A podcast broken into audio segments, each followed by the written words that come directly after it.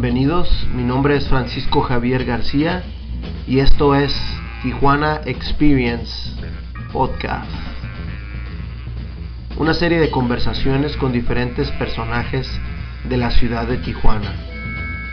Por favor, distribúyanlo, compártanlo. Tijuana Experience de Podcast.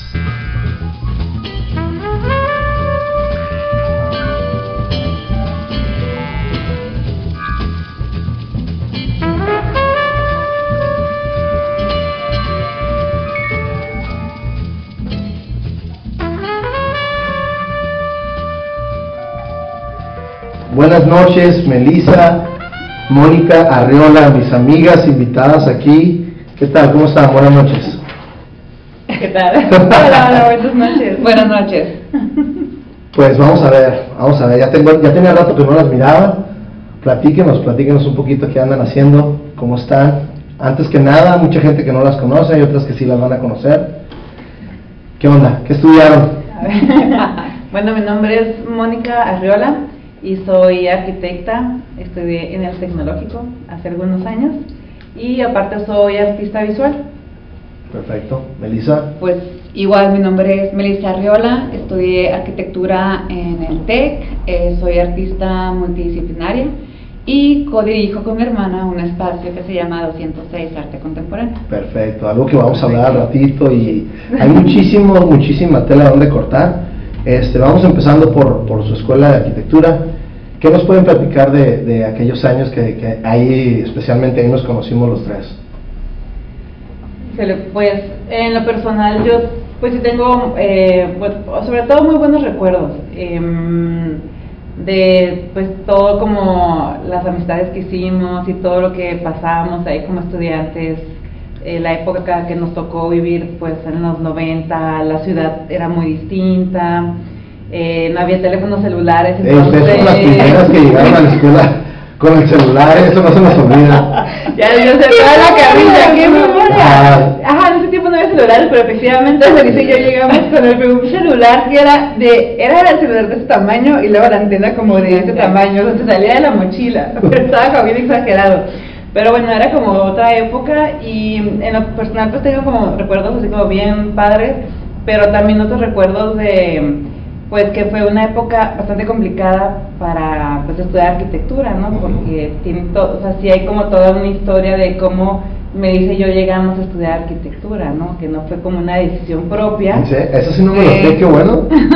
no fue una decisión propia, fue eh, básicamente como una... ¿Imposición o...? No, una imposición, fue como una recomendación de nuestros papás, porque veían que nos gustaba mucho dibujar los colores y, y, lo, y lo primero que yo pensé, yo siempre tenía como más interés de estudiar diseño de modas Meli diseño gráfico. Ah, yo también, yo también mi, mi, este, mi mundo, modo operandi, yo creo que fue el diseño gráfico. Sí, también en mi hora Y pues en aquella época pues no había, bueno, las universidades para estudiar diseño gráfico ya había ¿no? Y era como, pues no era una opción para nosotras.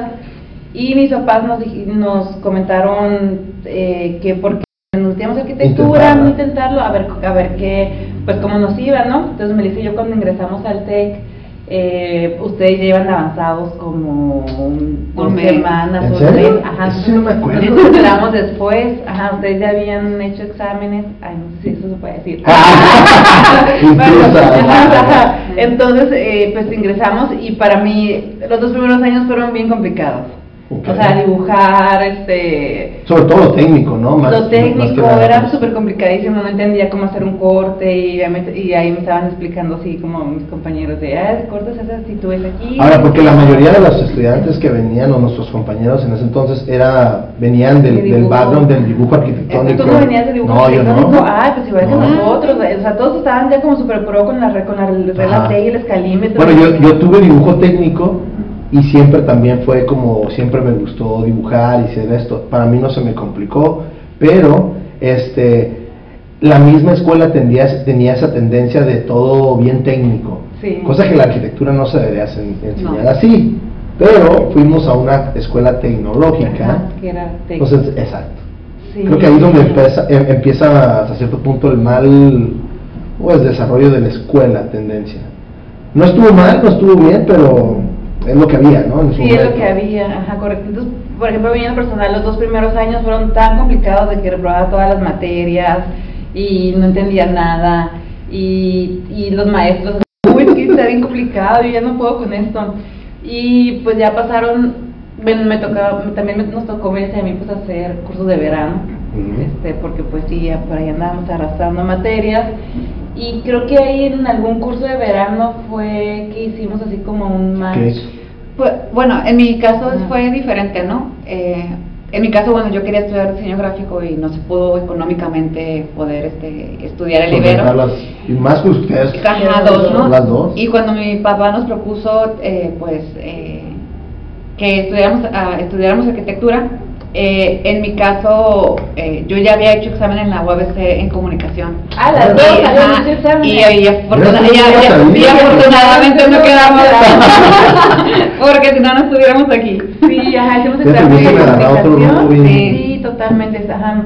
Y porque, no, porque teníamos mucho esta, esta, idea como artística, no sé cómo nos gustaba, bueno, en lo personal me gustaba mucho la fotografía, me gustaba el dibujo, eh, he estudiado también piano, entonces eh, entre las investigaciones que yo hice, pues de repente vi que comunicación, pues te, pues te daban clases de video, de fotografía y cosas que, dije, bueno, posiblemente puedo estar por allá. Entonces, bueno, cuando no me aceptaron y tampoco Mónica, ya mi papá se sentó a hablar con nosotros y nos comentó que, que porque no abríamos un poco nuestra, nuestras mentes y, veíamos la arquitectura. Pero como tú comentas, ¿no? O sea, de repente uno piensa, es que todo es cuadrado en, en mm. arquitectura es dibujar, es construir y como que y hay otras ramas que mucha gente no sabe que son maravillosas de la arquitectura. Desgraciadamente fuimos a la escuela técnica que te enseñó a hacer ese cuadradito, es así, pero eh, creo que la, la, misma generación de nosotros nos abrió muchísima...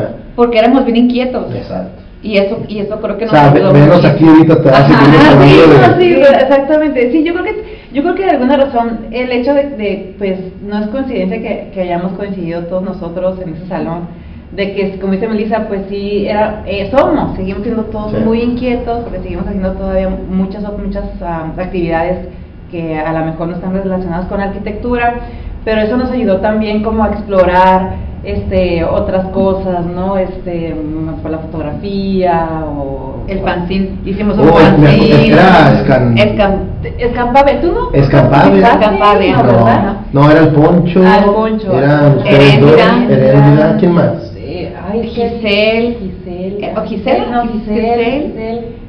Y de repente invitábamos a otras personas por ahí, pero no me acuerdo. Pero fíjate, desde, desde dónde ustedes surgieron haciendo cosas extraescolares, pues, porque eso no venía en Eso no venía en la escuela, ni las exposiciones que hacíamos ahí en el tecnológico, o cuando invadíamos ahí este, la, plaza para hacer arte, instalación. Y, pero era, fíjate que todo eso sucedía también porque era una manera también de explorar el espacio. O sea, porque nosotros sí exploramos el espacio a través de los planos, el dibujo, y las maquetas, pero para mí este intervenir la, las plazas o los jardines era también una manera de explorar el espacio ya directamente este, como debía de ser porque estaba, medíamos y pintábamos y de esa manera también nos acercábamos mucho pues a algunos procesos dentro de la arquitectura. Y además la misma escuela te daba esa o sea, no había nada, ¿no? Era, un, era una caja de zapatos, me acuerdo que... Hasta arriba ya, o sea, yo, yo, me acuerdo que salí del Cebatis de playas y era la misma,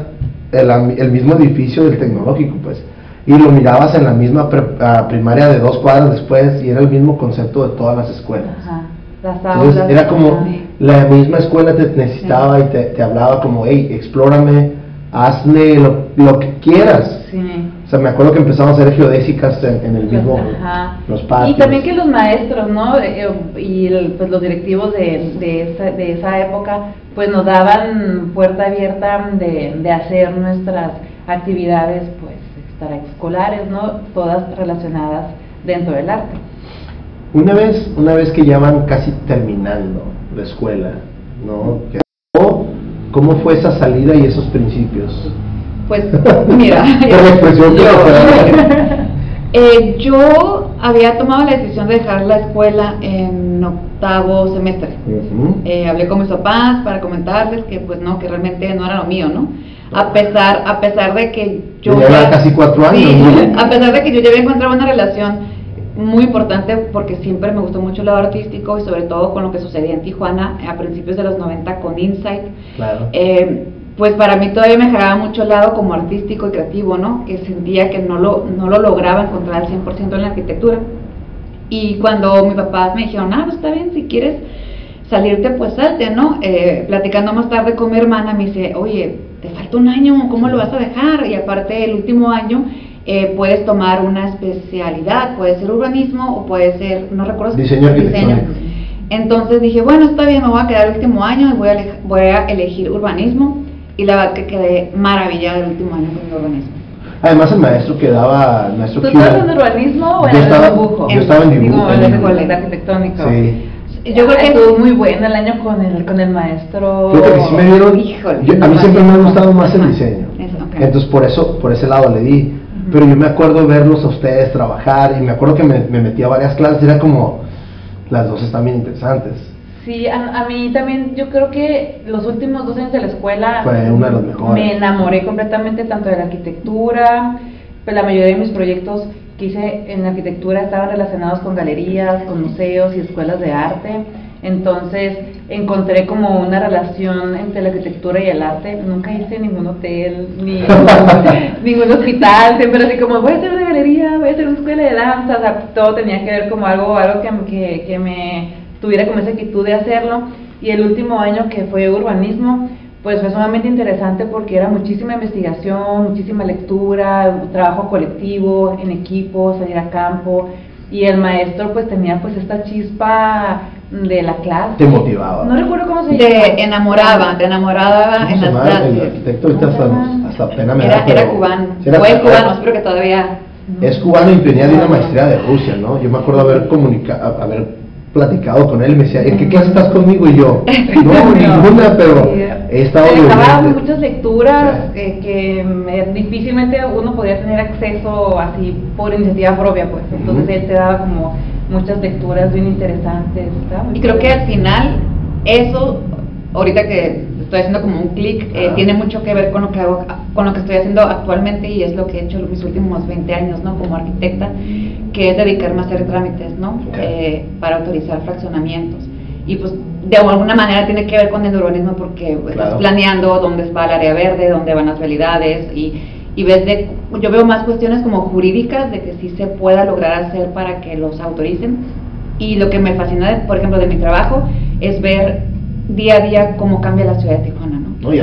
hacia dónde cruza, entonces poder ver cómo, cómo cambia, hacia dónde va, este, cómo ahora se está convirtiendo en una ciudad vertical cuando ya no, porque no funcionó horizontalmente. En la periferia. Entonces todo eso a mí me apasiona, pues, y poder hablar y poder decirte que tengo 20 años dedicándome y, y ver cómo surgió, por qué fracasó, por qué estamos ahora acá, eso siento yo que es parte como de del clic con la arquitectura, que no tiene nada que ver con el, con el dibujo, porque como yo soy zurda, soy malísima para dibujar. bueno, ya estoy dibujando en AutoCAD, pero no. Exacto. Ah. Pero, pero, porque todavía me tocó dibujar a mano. No, no, no. Yo lloraba, o sea, todo chido, pero... No, yo me acuerdo que todavía como, ¿sabes AutoCAD? Y no, pues sí, ok, entonces vas a hacer más planos, vas a hacer más esto. Es como no, pues mejor no sea AutoCAD, o sea, ¿para qué voy a presentar algo que no, no tengo el tiempo? Porque ah, eso sería entrar a algo académico que no, no, sabemos tampoco tanto, ¿no? Pero son diferentes formas de pensar a lo mejor en esas escuelas, ¿no? Entonces, eh, me, eh, por lo que escucho fue algo difícil salir de de la escuela y de volar llegar, de, dedicarte a tu profesión, ¿no? Pues mira, yo salí en el salimos en el 99, eh, que fue como en junio, y yo en septiembre ya tenía trabajo. O sea, desde que salí de la escuela eh, empecé a trabajar en el IMPLAN. En, oh, el, en el área, sí. y entonces intenté trabajar en el IMPLAN, en, una, en el área de, de, sistemas de información geográfica, que tenía que ver con urbanismo.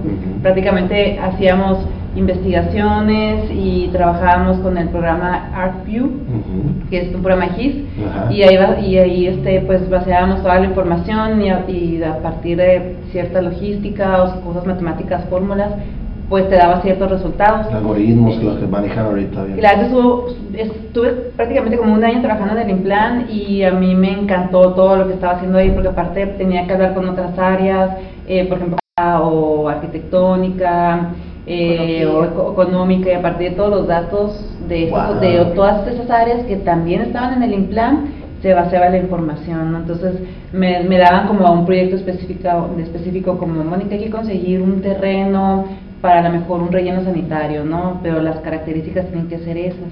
Entonces, de ciertas características yo me ponía a investigar, baseaba la información en el ArcView y a partir de ahí obteníamos los resultados. Estaba súper, muy interesante.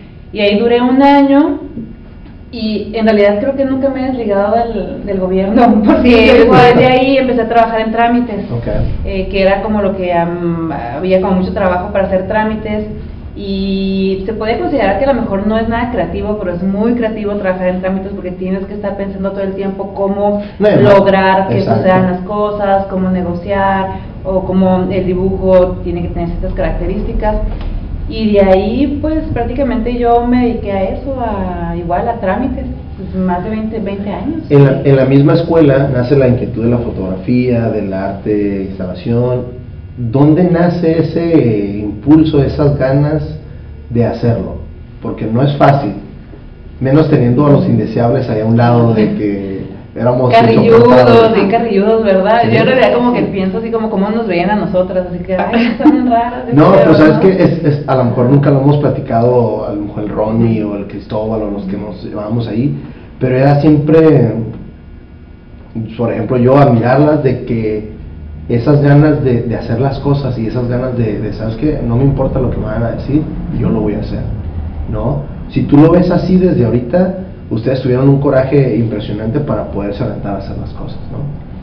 Sí, en cierta manera, pues lo que hacíamos en la escuela, que tuvimos el fanzine, luego tuvimos este como grupo que se llamaba Escafandra 69, y en ese grupo pues hacíamos exposiciones, pasábamos películas, eh, hacíamos, hacíamos como muchísimas cosas, ¿no? Empezaron a experimentar realmente. Sí, totalmente. ¿De dónde sale la, la la idea de hacer Escanfabria? Eh, ay, no, pues de... Mira, lo que pasa es que, bueno, en, lo personal, mi gusto por las artes vienen todavía desde... Desde que tengo cinco años yo dibujaba. Y mi idea siempre era, siempre, mi idea era el diseño gráfico o ser pintora, ¿no? Pero ¿de dónde carajos vino este amor al arte? No, sé de dónde viene, pero yo quiero creer que fue porque mi mamá coleccionaba eh, unas enciclopedias de artes.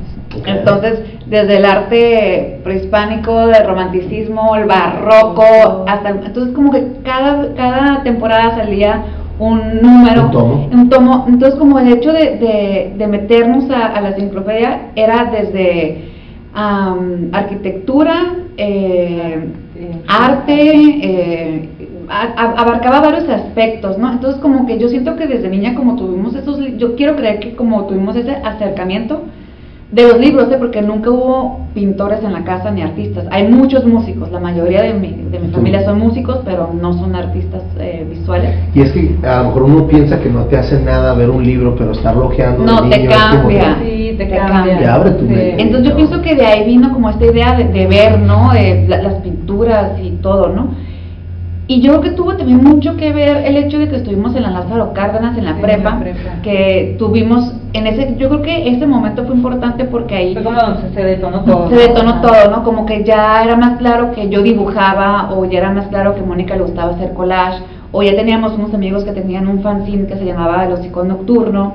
Entonces, como que ya veníamos como con este rumbo de, de exhibir en pequeños espacios, en la Casa de la Cultura, o, amigos que, se, que escribían o amigos que eran músicos. Entonces cuando entramos a arquitectura, claro que el primer año nos costó trabajo, ¿no? Porque pues no nos conocíamos bien, pero creo que también tuvo mucho que ver eh, el, el, maestro este, Cuevas, ah, que creo que él como que tenía muy buen ojo, pues, ¿no? Entonces siento como que él no sé, él siento como que nos apoyó mucho, por ejemplo, con la fotografía, porque a él le encantaba tomar fotografía. Entonces, cuando se dio cuenta que éramos un grupo de jóvenes que estábamos experimentando con la foto, la foto digital y, hacíamos cosas, como que, pues, yo siento que de ahí como que estaba el apoyo, ¿no? O sea, el, me, me, refiero al apoyo de que nunca nos dijo no pueden hacer eso. Fíjate que ya ahorita que pasan los años, no es tanto que te influya, ¿no? Más bien yo creo que el Cuevas lo que hacía era lo que a él le gustaba. Y a nosotros nos llamaba la atención lo que, ah, mira, ponía las fotografías, me acuerdo que hacía rifas de, de LPs de, este, de jazz, eh, ¿sabes que van, van a exponer? O sea, a lo mejor a él también le enseñaron eso y lo único que estaba haciendo era darle vuelta a lo que él aprendió. Yo ahorita ya lo veo así. Sí, pues sí, porque sí, sí hubo como maestros así como claves, ¿no? Que de alguna manera pues sí te, te marcaban, ¿no? Pues como está con el arquitecto Cuevas, el arquitecto Arias, eh, el arquitecto Luquín, pues no se diga, ¿no? También, este, él... Luego me los voy a traer para eh, acá. Ajá. Sí, deberías de, sí, sí, para hablar. El arquitecto Mesa. El arquitecto Mesa que no... pero sigo en Spotify y le digo a mi hermana, tienes que entrar, la cantidad de música que tiene es increíble. O sea, Además está bien psycho, señor. Y está sí, psycho, no, pues, sí, yo, que... No, bueno, no sé, pero... Pero, pero tuvo mucho que ver. Ah, no, que, que, que, dio, que dio una gira a nuestras vidas. Sí, yo, yo me acuerdo cuando sacó su cassette de Tijuana 2000 y luego, o sea, o sea, ponte a pensar él como maestro, eh, que también tuvo la apertura de a nosotros, ¿eh? enseñarnos su cassette, era porque también creía como que nosotros podíamos hacer un clic, un match con lo que él estaba haciendo, pues, ¿no? Entonces sí estaba como un poco inexplicable, pero ya ahora que lo ves, dices, oye, está, yo, yo, tengo una, una super anécdota con el señor, porque después de 15 años estaba trabajando para un señor haciendo carpintería arquitectónica o millwork, que se llama en inglés, y veo una silla bien rara y dije, güey, ¿quién, pudo haber hecho esta silla, no? Y me dice mi jefe, no, es un arquitecto que lo debes de conocer.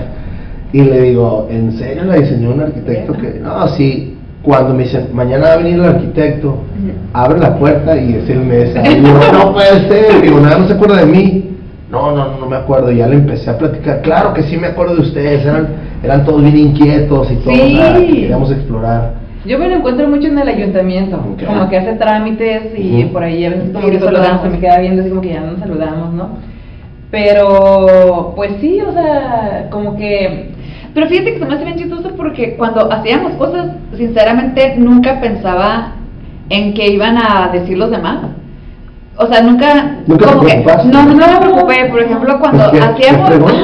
pero Digo, no por sonar, porque si no estaban carrilla. Yo me creo que, me creo que eran súper carrilla. Pero va, les dábamos carrilla a todo el mundo de la nada. Era como. Sí, o sea, yo pero nunca me sentí, pero yo, yo nunca me sentí así como que, no, no, no hay que, no hay que hacerlo porque qué van a pensar. No, al contrario, como que siempre sentí una libertad, como que la escuela sentí que era una plataforma para poder crear y hacer como todas las ideas que teníamos, ¿no? Claro como que me hace bien chistoso porque sí, nunca, nunca me sentí así como, no hay que hacerlo. Al contrario, hacíamos unas instalaciones bien locas ahí y nunca nos llamaba la atención por mover los mesabancos, por eh, forrar, las, cosas. por, o sea, como que nada más se levantaban y ya nos decían, ah, ya empezaron a, hacer esto, ¿no? Pero nunca fue, nunca censuraron ninguno de nuestros proyectos, pues, ¿no? ¿Cuándo, ¿cuándo, fue que hicieron un proyecto que, que se desligaron totalmente de la arquitectura.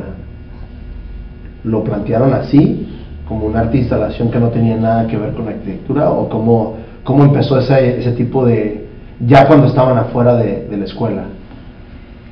Mm, pues lo que pasa es que cuando estábamos todavía en en la escuela eh, tomamos un curso en el SECUT con Felipe Eremer, uno de los artistas más importantes de, de México, eh, y fuimos a ese taller, Heréndira, Poncho, Giselle, Melissa y yo, ¿verdad? éramos nosotros cinco, eh, porque siempre andábamos ahí como metidos de que ah, vamos a ejecutar alguna exposición o algo así.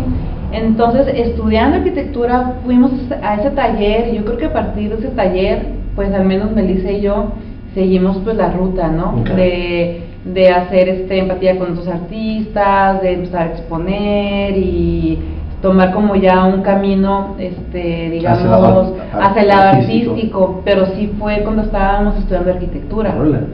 Pero también, por ejemplo, en lo personal, yo nunca me he sentido como en mis proyectos como artista desligada de la arquitectura. No, eso vas a tener Porque, por ejemplo, eh, hay a veces proyectos cuando son instalaciones de gran formato, de medio formato, que cuando realizo el concepto, pues lo hago de una, de una manera que nos enseñaron a hacer en la escuela los proyectos, ¿no? Siempre pensar en el concepto, después echar un par de líneas, hacer investigación sobre otros proyectos que, o artistas que han hecho algo parecido, maquetear, o sea, hacer la maqueta. Y es que la maqueta te ayuda. O sea, por lo general siempre termino haciendo maquetas de, de, mis instalaciones y después ya busco la persona que me va a hacer el proyecto físico, ¿no? Entonces, como que nunca he sentido como, nunca me he sentido como des, como artista visual mm, o multidisciplinaria, nunca me he sentido como desligada como con la arquitectura, como que... Sí, igual yo no, yo mis proyectos también están bien relacionados con la arquitectura o el último que tengo de foto que tiene que ver con la vivienda abandonada en Tijuana, pues está, está muy relacionado completamente con mi profesión. Entonces la mayoría también de mis proyectos están muy ligados a mi formación como arquitecta.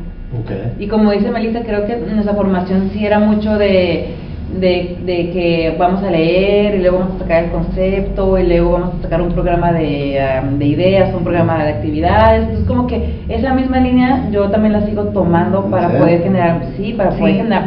Yo hay muchas cosas que yo dibujo en AutoCAD para mis proyectos de arte.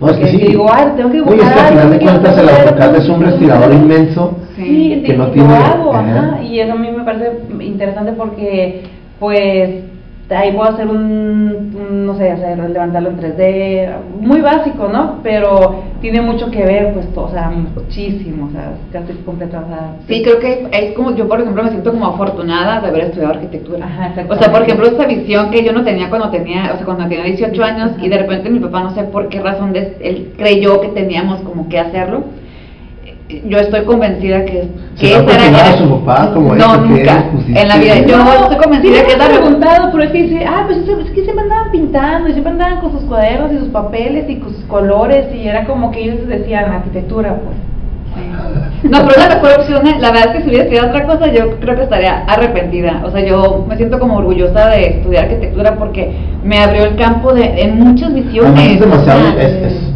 es demasiado extenso no, y muchos proyectos, o sea, hay mucho, o sea, lo, puedes ver en, en, moda, lo puedes ver en música, lo puedes ver en arte, lo puedes ver en urbanismo, o sea, lo puedes ligar en tantas cosas y eso creo que... ¿Literatura? Literatura, o sea, entonces Sí, no, no, claro, los libros, no, sí, sí, sí. Cuando ustedes se, se acercaron al Secut, ¿fue fácil, fue difícil? Eh, ¿Cómo fue ese enlace con, con el Secut? Para la gente que no sabe qué es el SECUD, es el... Es el Centro Cultural de Tijuana, la institución del noreste más importante dentro del arte. Ah, pues yo creo que el, primer acercamiento que tuvimos con el SECUD fue a partir de talleres. Y después de los talleres y, y después empezamos a convivir con pues, la comunidad artística de Tijuana eh, empezamos a, pues, a exponer con ellos de una manera como muy natural, ¿no? Eh, creo que en aquella época, eh, me voy a remontar un poco en el 2006, 2005, estaba eh, como directora Teresa Vicencio, era, la directora del Centro Cultural Tijuana y ella tenía una visión bien importante sobre, sobre el arte en, en Juana, ¿no? Y, y hubo como mucho, yo sí considero que mucho de mi trabajo se hizo a partir de la institución. Lo, lo, retomo porque ahora que tengo el espacio de 200 de arte contemporáneo, eh, hay muchos artistas que se han estado forjando a partir de espacios independientes, no de la institución, lo cual es bien interesante cómo también se genera como esa dinámica. Pero a mí sí me tocó realmente, eh, pues, caminar a partir de la institución, ¿no? De cómo había un interés por parte de ellos de crear exposiciones que tuvieran cierta relevancia, que vinieran los curadores a revisar portafolios, eh, nos generaron talleres para ir a, para formarnos como pues, a partir de los talleres como artistas porque la mayoría no tenía de mi generación no, no hay una formación como artistas. La universidad eh, de la UABC tiene apenas creo que 13 años va más o menos por ahí que tiene la carrera de, artes, plásticas, entonces mi generación pues prácticamente creo que, que, que logramos eh, empezar a trabajar a partir del, del, apoyo de la institución, había realmente un apoyo. Local hoy en día pues ha cambiado, ¿no? Claro, de, totalmente. Oye, además cambiaron de administración. Cambiaron de administración y por ahí hubo una ruptura con ah, el director y bueno, total que... No, y aparte los tiempos cambian, o sea, la manera de comunicarse, el internet, claro. eh, la gente joven... Eh, prácticamente siente que tiene otras plataformas eh, más importantes de dónde exponer como es el, internet, pues es que... ¿Cómo fue para ustedes integrarse al, aspecto de colaborar con los artistas? Eh, ¿Fue fácil? ¿Fue difícil? Eh, creo que la, la, dinámica que nosotros tenemos como arquitectos y la formación es hasta cierto punto muy rígida comparada con lo que es ellos. ¿Cómo ha sido esa colaboración, esa integración con ustedes? Pues mira, yo creo que ahorita que tenemos el espacio de 206 arte contemporáneo, la mayoría de los artistas que han expuesto con nosotros, yo creo que el 80-85% son egresados de la universidad. Entonces ellos tienen una formación rígida. Ajá. Entonces, en, digamos, rígida, rígida en el sentido de que tú hablas con ellos y les dices, oye, mañana mándame esta fotografía y te la mandan. Oye, mañana mándame tu currículum, mañana mándame tu ficha curricular, oye, la exposición, vamos a montar a tal hora. Y ellos son muy formales. ¿En serio? Sí, la, o sea, al menos la nueva, la, la, generación con la que hemos trabajado, que tienen de 26 años a 34 años, vienen de una formación, de una escuela académica, que saben cómo hacer las cosas. Entonces, prácticamente nos hemos encontrado con un trabajo que se puede... Y nos ha tocado que a lo mejor el otro 20% no tiene una formación en artes eh, plásticas en UABC, pero son diseñadores gráficos, son arquitectos, o son comunicadores, y también, o sea, vienen de, de la escuela, entonces sí vienen como muy bien formaditos, muy, formales, pues, no, afortunadamente no hemos tenido ningún problema de que algo quede mal o que no haya sucedido como se había planteado, porque pues Mónica y yo sí somos como de calendarios de que tal fecha mandas esta foto, tal fecha el título de la expo, tal fecha el texto, entonces, pero no, todo ha salido como... Ahorita que lo mencionas no me quedé tan rápido, pero platícanos cómo surge el espacio, de dónde, de dónde surgió la idea, cómo nace ese proyecto. ¿Ya tienen cuánto tiempo con el proyecto? Ocho años. Ocho años. Por la mayoría del tiempo los proyectos duran dos años, tres años y después se van a volar. Pues volar, sí. No, ha sido todo, todo ahorita, llegaremos a cómo hemos tanto con el proyecto. Pero, ¿cómo nace? ¿Cómo nace la, idea sobre todo? En lo personal, porque cada quien tiene como su, su, punto de vista. De, vista. Eh, para mí hay un proyecto que es bien importante, que siempre lo menciono y que también lo conocimos cuando estudiábamos arquitectura y fue la galería de Nina Moreno. Es una galería que estuvo ubicada enfrente del Parque Guerrero. ¿Cuántas galerías había en ese entonces? Yo como Yo solamente recuerdo Galería Galería, la de Nina Moreno, y de espacios eh, de institucionales, recuerdo el CECUT, el ICBC, la Casa de la Cultura. El ICBC todavía no estaba. Bueno, la Casa del Nopal. La Casa del Nopal, yo creo que era uno de los más relevantes. Relevantes. Ahí vamos mucho, ¿no? ya sé. Entonces, cuando yo conocí el espacio de Nina Moreno, mm, me, me llamó mucho la atención. Nina Moreno es artista, pintora. Eres, ella estaba utilizando la casa de, de su mamá, una casa eh, móvil de madera, y cada espacio eh, era una sala para exhibir, ¿no? Eh, el comedor era uno, la sala era otro, la recámara. Entonces, yo como, como, estudiante de arquitectura, ver cómo una casa habitación era transformada como galería, dije, ok, pensé... ¿Se, acuerdan del café a las nueve? También, también fue algo bien caro. Y duró años también, ¿no? Y duró años hasta que la no, pues La destruyeron, ¿no? Me acuerdo que sí, creo que les pidieron el terreno, algo Para poner una casa de cambio. Entonces, cuando yo conocí el espacio de la Galería de Moreno, me encantó. Yo, yo pensé, dije, algún día yo quiero tener un espacio. ¿no? O sea, quiero tener un espacio todo dedicado. Se todo, está, todo se remota a la, a la escuela, ¿no? Pues eso tiene que ver. Lo que pasa es que no ahí de forma, no sé, el 90%. Es que para éramos bien inquietos. Y ahí, en, en la Galería de Moreno, expusimos con Abraham Cabrera, con Poncho, con Giselle, con Herendira, Mónica y yo teníamos un proyecto que se llamaba AR 3 puntos. AR 3 puntos. Porque era como arquitectura o arte. Sí, AR Entonces ahí expusimos, como colectivo. una instalación. Entonces también para Nina era bien raro que unos arquitectos viniéramos a transformar un espacio con con mil cosas, metimos hojas secas, metimos mil cosas, porque no lo que hicimos para hacer, para presentar pintura ni fotografía, sino para hacer una instalación. Entonces estuvo muy loco. Entonces me gustó mucho ver, eh, eh, conocer a Nina, conocer el espacio y siempre pensé y dije, bueno, algún día me gustaría tener un espacio. Nunca dije cuándo, pues porque pues, no, sabía cuándo. Y de alguna otra manera, los últimos 15 años de mi vida he estado como muy, ¿cómo se dice? Como relacionada, eh, yendo a las ferias en Ciudad de México y a las galerías allá también en Ciudad de México. Y eso creo que también me vino a refrescar un poco ese recuerdo que tenía de tener un espacio y de tener más claro qué tipo de espacio quería tener. y además se retomó el centro, ¿no? Entonces, ese es otro, ese, ese viene, y el, otro punto, para finalizar, Rafael, eh, es que justo veníamos de Ciudad de México cuando Max Mejía, que en paz descanse, que era un este, gestor cultural, eh, nos invitó a formar parte del Pasaje Revolución que iba a iniciar un proyecto cultural en el 2012. Entonces, creímos justo en ese momento que esas ideas que tenía, bueno, o yo que lo platiqué con mi hermana, que esas, que esas ideas que teníamos a lo mejor era el momento indicado de poder materializarlas en un proyecto donde Max Mejía nos estaba invitando a formar parte, ¿no? De, de y así fue como inicia, ¿no? O sea, esos fueron como mis recuerdos, no sé, Mónica. la, versión de Mónica. Bueno, la mía, sí, obviamente también, sí comparto como la idea de Melissa de que habíamos estado yendo y tenemos varios años Ciudad de México a las ferias de arte y de alguna manera hemos ido como espectadoras, hemos ido como participantes o hemos ido, yo, yo he ido como expositora. Y esa idea era también como, ay, pues debería como de suceder algo en Tijuana, ¿no? Podríamos plantear algo.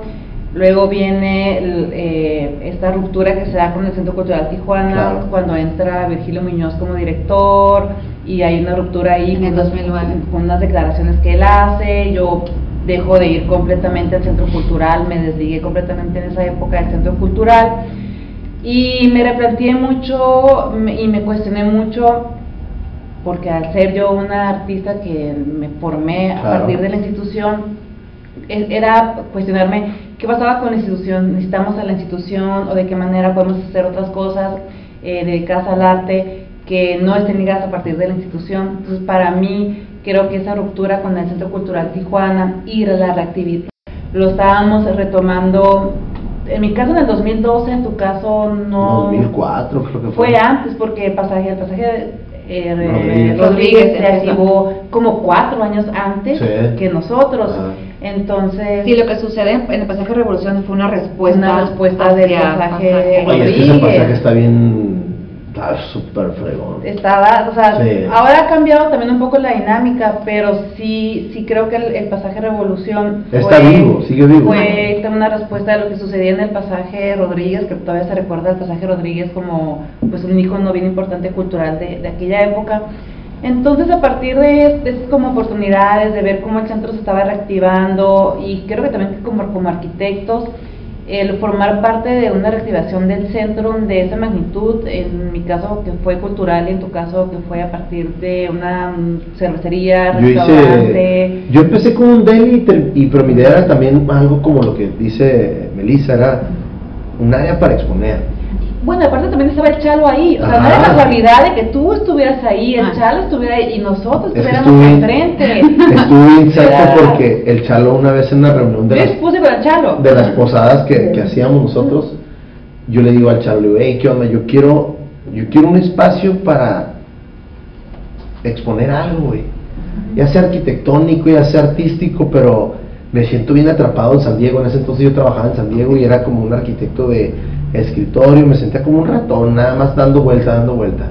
Y era como, me dice, el chalo, pues hay un espacio, pero ya no lo puedes ver, o lo rentas ahorita, o ya no lo rentas. Y le digo, pues no, pues lo voy a rentar. Pero yo pagué mi mensualidad y ni siquiera había visto el espacio. Y entonces cuando lo vi dije, no, pues puedo hacer dos paredes, lo que a mí me interesa es que la gente venga y cuelgue lo que ellos quieran expresar. Y si yo puedo vender un vino o puedo hacer mi chelo, porque empezó mi, este, una de mis inquietudes por la cerveza. ¿Y sigues en el proyecto de la cerveza? No, ya, cerveza, no, ya, ya, mejor me dediqué al karate, ¿no? Pero, sigo tomando la de Pero, pero como ustedes dicen, fue un movimiento muy, pues muy grande y, ahí llegamos a coincidir, o sea, nosotros tres. Sí, claro. Ustedes enfrente, nosotros acá de este lado. A mí lo que me gustó de su espacio, me acuerdo que cuando la primera vez que fui, estaba como bien psycho porque eh, muchísimo movimiento de otro lado, muchísimo pues movimiento. Me acuerdo que había una muchacha que hasta enseñaba algo en unas telas, ¿no? ¿Se acuerdan que había alguien que les enseñaba como algo sense o algo así? Uy, ya me acuerdo, es que a veces han pasado muchísima un montón de gente por ahí. A la primera exposición que yo fui con ustedes estaba una muchacha dando unos cursos de una, como de telas, como acrobacia. Ah, pero abajo, ¿no? abajo. pero están colgadas las telas. y, yo tenía una perspectiva de su espacio y lo miraba a la tela y decía, ¿qué fregón se ve esto? O sea, ¿qué fregón se ve? ¿Cómo, cómo ustedes deciden, eh, vamos a hacer esto? Eh, ¿Cómo escoger los temas? ¿Cómo escoger la gente que va llegando? Pues es que, ¿sabes? Fue una locura. primero cuando, cuando llegamos ahí nos dijeron, mira, el único espacio que queda es este, ¿les interesa? Nos dijimos, ay, sí, o sea, fue como, queremos hacer igual, como exposiciones, ¿no? Claro. Y en ese momento éramos cuatro personas, éramos, digamos, cuatro socios, estaba Abril Castro, Yave Lobsa, Melissa y yo, Abril y Yave en algún momento y nos dijo, pero tienen un mes y medio o dos meses porque en julio abrimos y todos los locales tienen que abrir en julio, ¿no? Entonces no teníamos dinero, ah, no sabíamos que íbamos a exponer, no sabíamos nada. Entonces, pues ahí hablamos con nuestro papá, ¿no? Siempre ha sido, la familia siempre ha sido un cómplice maravilloso. Entonces hablamos con, con, mi papá le comentamos, oye, mira, ¿sabes qué? Eh, este está este proyecto, digo, pero el desafortunadamente, digo, pues el local hay que meterle lana, ¿no? Entonces, este, quisiéramos saber si nos pudieras prestar dinero porque hay que construir. Patrocínanos, papá. Porque ya sabes, como arquitectos, mira, hay que limpiar el piso, hay que meter esto, ya tenemos como todo el programa arquitectónico, lo que se tenía que hacer. Y mi papá nos dijo, bueno, ¿cuánto necesitan? No, pues tanto. Dijo, bueno, pues sí se los presto. Y, y dijo, pero yo qué gano, dijo mi papá. ya me preguntó, pero bueno, yo Como inversionista sí, Digo, ¿yo qué gano? Y le digo, vas a ganar, tú vas a tener dos hijas bien contentas. Dijo, ah, ok. creo que yo, ahorita, que soy papá, y sobre todo de dos niños, creo que no va a haber nada mejor que ver a tus hijas. Ah, te voy a contar, total. Ya, pues, ya no las hijas, pero tendrán tus hijas trabajar, no, no, no. Entonces, diciendo que ya hemos todos los materiales, que la persona que tuvo que, pues, obviamente las paredes pues eran de concreto, no las íbamos a estar perforando, tuvimos que hacer ciertas adecuaciones para eh, hacer como unos marcos de petatillo, lo que sea así, ¿no?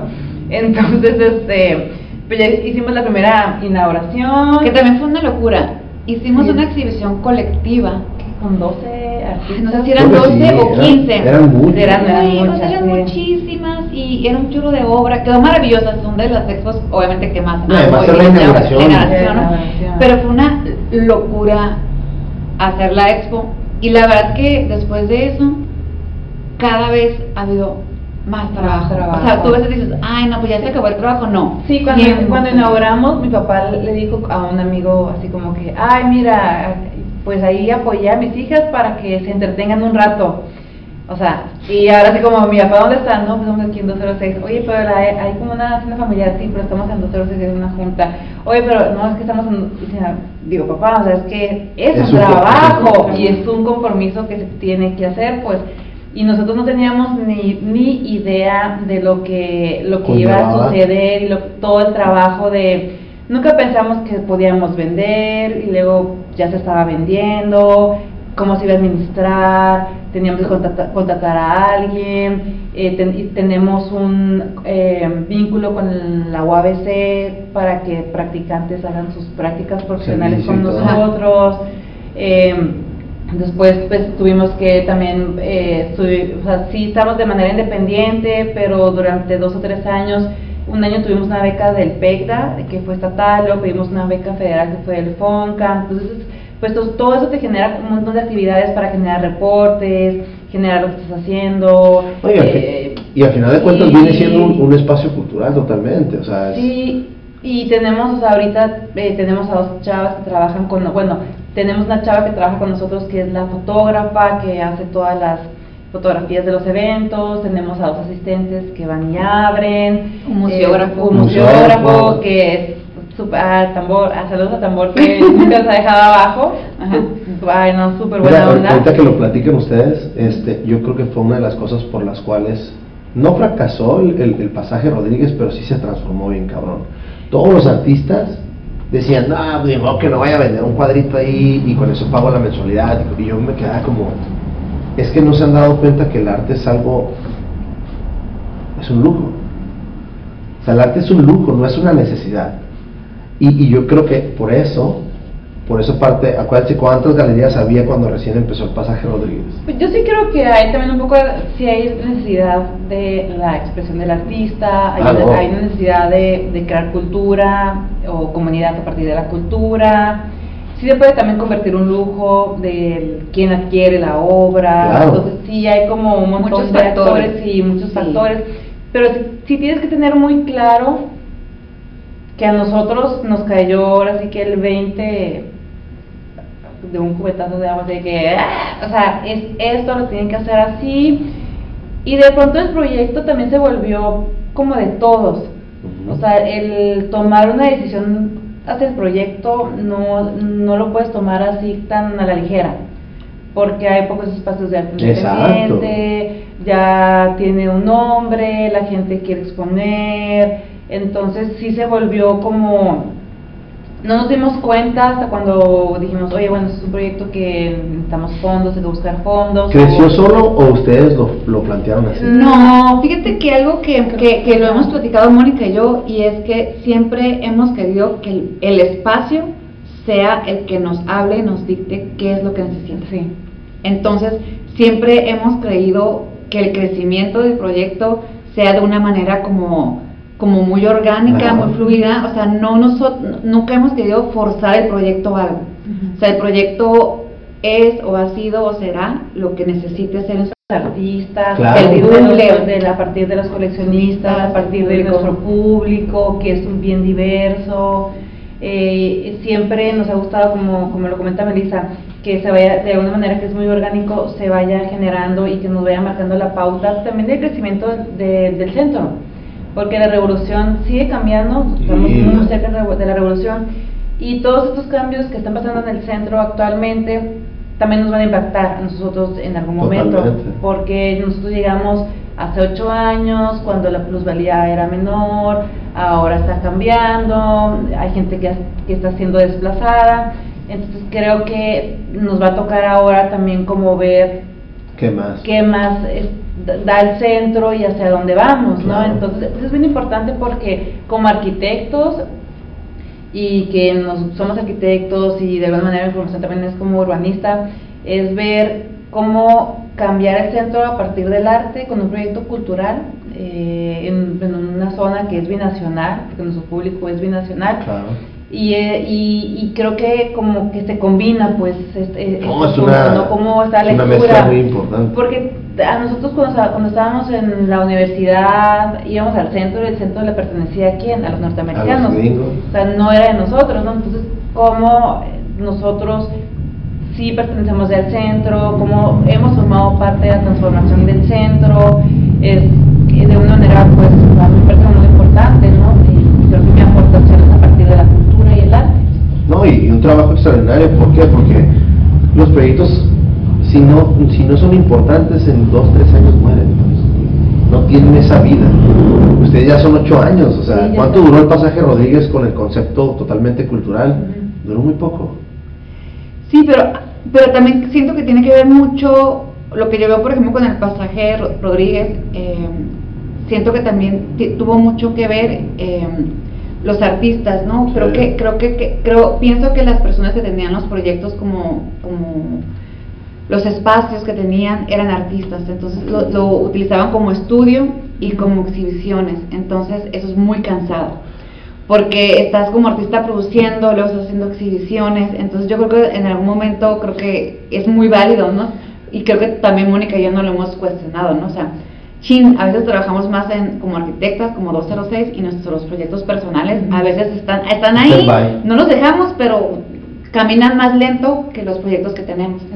Entonces, por eso puedo entender un poco que a lo mejor los proyectos que existían en pasaje no existen, eh, no porque no tuvieran público, ¿no? sino porque, porque quizás ellos también se replantearon, ¿no? Como el hecho de quiero, quiero imaginar, porque yo conozco a varios que tuvieron unos proyectos y se dedican ahorita a, producir obra. Algunos no están aquí, eh, bueno, eh, otros están fuera de, la ciudad, pero están produciendo como artistas. Entonces, sí, bueno, y hay, hay uno que otro por allá que está haciendo proyectos, eh, abriendo espacios también en otros lugares, en Oaxaca. En Oaxaca.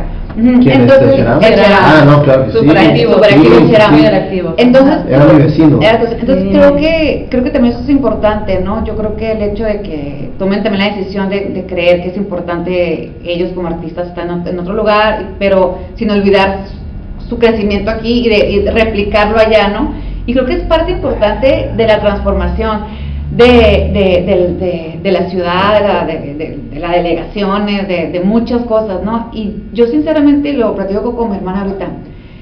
Nosotros hace ocho años salíamos del pasaje Revolución, estaba desolado. Claro. O sea, ahorita yo salgo y todo está en construcción. O sea, espacios que para mí eran súper familiares y que me encantaba quedarme ahí. Por ejemplo, el drugstore, ¿no? Que me encantaba ver a la gente que bailaba. o sea, ya no existen. Y entonces, creo que mi hermana habla de un punto y lo hemos y lo hablamos, de este desplazamiento que muchos vamos a tener, porque aún nos vamos a ir, ya no vamos a estar en la revolución en el centro, que vamos a estar más alejados, ¿no? Porque estos proyectos... Va a suceder. Sí, va a suceder. O sea, imagínate, o sea, yo estoy a, a un metro de una torre que van a construir no sé de cuántos niveles. No, pero la plusvalía va a ser... Fíjate, y me imagino que a ustedes les ha pasado ahorita, es, es es como cuando nos enseñaron administración de, de obra, esto y lo otro. Yo creo que esa fue una de las cosas por las cuales el, el, pasaje Rodríguez no siguió, no funcionó, porque pues uno se la da de todo, de todólogo, ¿no? Llega a ser todólogo y ya después cuando empiezas a ver tu permiso, a ver esto, a ver lo otro, dices, espérame, es que eso no, yo no sabía, o simplemente cómo vas a vender. Ah, ok, entonces ahí en donde, en donde realmente empieza tu organización y, yo creo que ahí fue donde nos, me incluyo, eh, eh, donde falló muchas cosas ahí en el pasaje Rodríguez. Porque, porque si había mucho, había muchísimo cliente, había mucha, muchísima gente. Y como tú lo dices, Melissa, idea. Y yo me acuerdo que a muchas ocasiones llegaban los artistas y ¿sabes qué? Yo era el que vendía el alcohol, yo era el que tenía la cerveza. Y llegaban y se reunían ahí conmigo y platicaban, platicaban. Y yo, güey, ¿cuándo vas a producir? Más que ahorita no tengo ánimo, o sea, no me siento bien, y no producían. Y no producían nada, y era como, dude, tienes que ir a pagar tu, mensualidad, tienes que ir a pagar la renta, tienes que exponer, si no, no vas, si no, no produces. Y yo creo que ahí fue donde, donde ustedes ya sí se dieron cuenta y ustedes movieron. Y ustedes se convirtieron en, no nada más en artistas, sino en promotoras, en administradoras, donde es lo difícil, ¿no? Sí, lo que pasa es que el espacio bueno, siempre lo, lo, yo nunca, o sea, no, el espacio nosotros nunca lo, lo vimos como nuestro estudio o nuestra área de trabajo, en realidad siempre lo vimos como una plataforma para los artistas, pero fue un replanteamiento y yo creo que también por la formación como arquitectos que tenemos, que era como de pronto muy claro notar hacia dónde estaba yendo el espacio, ¿no? De bueno, si, si, si se está vendiendo, eh, hay, faltan espacios. ¿Pensaron ustedes que iban a vender No, no, no, no la, mira, te voy a contar. Nunca en la vida creímos que, no teníamos, o sea, no. Generalmente cuando se vende una obra, pues uno saca un circulito rojo, así como que ya se vendió, ¿verdad? Ajá. Entonces, ajá, entonces digo, pues abrimos la primera inauguración y en la primera inauguración vendimos dos piezas. Y fue como, oye, pues no, ni siquiera tenemos como los círculos rojos, ¿no? No, pues teníamos un tape azul, entonces pues cortamos el tape y pues se hizo un cuadrito azul, ¿no? Entonces dijimos, no, pues hay que poner los cuadritos azules y eso es como que ya está vendido. Y esos cuadritos azules se hicieron ya como los protagonistas de venta de 206 porque nunca, bueno, ahorita sí usamos los rojos, los puntitos rojos ahorita en esta exposición porque es una exposición muy azul, pero siempre era como, o sea, se vende algo y ponemos eh, pues el tape color azul creo que de alguna manera hay un, nosotros encontramos un nicho de, coleccionistas jóvenes que pueden adquirir ciertas piezas. eh, y son profesionistas desde arquitectos, no, diseñadores gráficos. Pues un mercado muy chiquito, es un muy pequeño. Y, y, es que volvemos a lo mismo, es, el arte no es, no, es, no es de primera necesidad, pues, o sea, el arte es, es un lujo, sea chiquito, sea pequeño, es, es algo que, hey, me, me gusta esa pieza y la voy a adquirir. Sí, claro, y te puedes preguntar por qué sí, como, como, esa incertidumbre. Mira, yo estuve en, en febrero, estuve participando en Salón Acme, que es uno de los eventos eh, pues más uno de los eventos más importantes en Ciudad de México en, en febrero, cuando abran las ferias. Y yo vendí la pieza, yo vendí mi foto. Y pues me mandaron un correo de que, ah, oye, pues felicidades, pues se vendió tu pieza, ¿no? Entonces yo también me quedo con esta como incertidumbre de quién llegó y quién hizo ese clic con la pieza que dijo, me la voy a llevar y me la voy a comprar. Y me lo cuestiono porque yo lo veo en 200 arte contemporáneo, ¿no? Cuando alguien me dice, oye, Mónica, me gusta eso, ¿cuánto vale? No, ah, pues tanto, ¿no? Entonces, sí está como esta idea de, bueno, yo adquiero obra, o sea, en mi, en mi casa no tengo ya un espacio para poner algo porque yo ya, ya colección, porque aparte, o sea, Melissa yo, Melissa tiene su colección de, de, de, arte, yo tengo mi colección y la galería tiene su colección. Claro. Entonces nosotros tenemos tres colecciones de arte y no cabemos. Ya no cabemos, pero es lo que dices, ¿no? O sea, por qué adquirir, ¿no? Es un gusto, eh, hay una empatía con la obra. Con el artista. Con el artista. yo, también, yo también ya empecé mi colección, ¿no? Y tú dices, Pero porque a lo mejor nosotros tenemos una, obviamente, una forma de pensar diferente donde digo, ¿sabes qué? este monto de dinero lo voy a usar para esto. Pero no toda la gente tiene ese concepto. Es que yo creo, creo que es un tema así de... es súper amplio. hablar, hablar, de las colecciones de artes es súper amplio porque Muy puedes hablar como de la colección Jumex. ¿Por qué la colección Jumex tiene esa colección? O porque, por ejemplo, uno de los coleccionistas más importantes de Baja California la colección de Elías Pontes tiene esa colección, o por qué 206 Arte Contemporáneo está haciendo su colección. Entonces son objetivos bien diferentes, ¿eh? desde crear una colección o tener un gusto o es que puedes, ajá, o sea, puedes creer, o sea, puedes hacer tu colección a partir de invertir en una colección para después venderla, ¿no? O sea, o sea puedes hacer una colección para invertir como inversión, pero también puedes hacer una colección porque te interesa tener una colección con un, patrimonio. o puede ser una colección que te interese moverla a otros lugares porque quieres marcar una tendencia de, la obra que estás coleccionando de tal fecha a tal fecha porque te interesaban o puras mujeres o puros hombres o un tema. Entonces depende mucho, creo que cada, cada individuo eh, tiene su punto de vista de por qué colecciona. Eh, yo no lo veo tanto como un lujo, pero para otros puede ser un lujo, porque obviamente llega a ser. Si pudiera pensarse que es un lujo comprar obra, pero, pero en realidad es, lo, creo que está antes del lujo, es como el objetivo de crear una colección, porque la gente que está comprando arte es porque está haciendo una colección, entonces hay un objetivo ahí, que es un lujo, pues sí, es como un lujo comprarnos un reloj. Exacto. Es un lujo comprarnos unos zapatos, es un lujo comprarnos la, la, botella de vino que estamos tomando, entonces es un lujo el adquirir algo ya sea obra de arte, ya sea un teléfono. Entonces, eh, yo creo que lo, lo importante que podría entrar a la discusión es por qué, por qué se genera o para qué se genera, por qué, lo, lo, por qué, lo, estamos haciendo. Nosotros que lo vemos con esos ojos, bueno, nosotros encantados de que exista eso, ¿no? O sea, nosotros, para ustedes más, que exista gente que quieran exponer con ustedes. ¿Quién de ustedes dos o cómo toman esa decisión de si yo, Francisco, quiero exponer en 206? Eh, no, no, no, no, te falta calidad, te falta esto, te falta lo otro. ¿Cómo, mm. ¿Cómo deciden eso? ¿Cómo, Sí, obviamente. ¿Tienes la mala onda aquí? No, no, no, no, no, no, no, en realidad este, sí hay como un proceso de. Claro hay un proceso como de definir, pues curatorial, es un proceso curatorial ajá, de, definición. Y en ese sentido, eh, pues obviamente tiene mucho que ver la calidad de la obra, el concepto de la obra, la trayectoria del artista, aunque sí a nosotros nos, nos ha interesado mucho eh, pues trabajar con artistas emergentes, ¿no?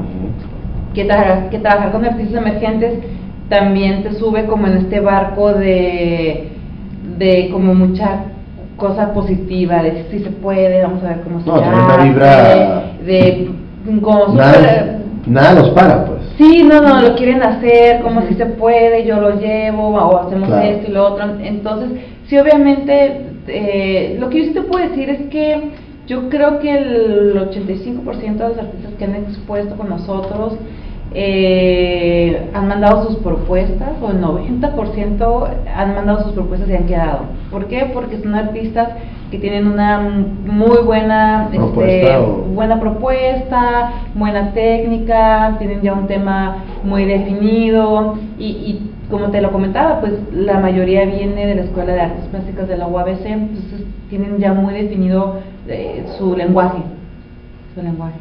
Sí. Sí, pues es lo que dice Mónica, ¿no? Este, cuando revisamos este portafolios, pues nos, vamos por esa línea.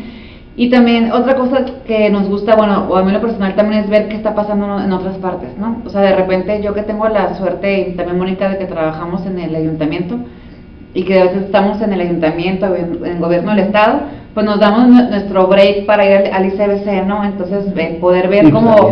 Entonces, de repente dices, bueno, pues me doy aquí como 15 minutos este, para ver qué está pasando en el ICBC y ya revisas, ves nombres, tomas fotos y ya los empiezas a googlear, si tienen Instagram, ves, y ya... Porque hay otras ocasiones en las que nosotros también buscamos al artista, ¿no? Porque, oye, ¿sabes qué? Vi, esta pieza en, en el ICBC, estaría padre, vi tu trabajo, mándame un portafolio. Ahí está.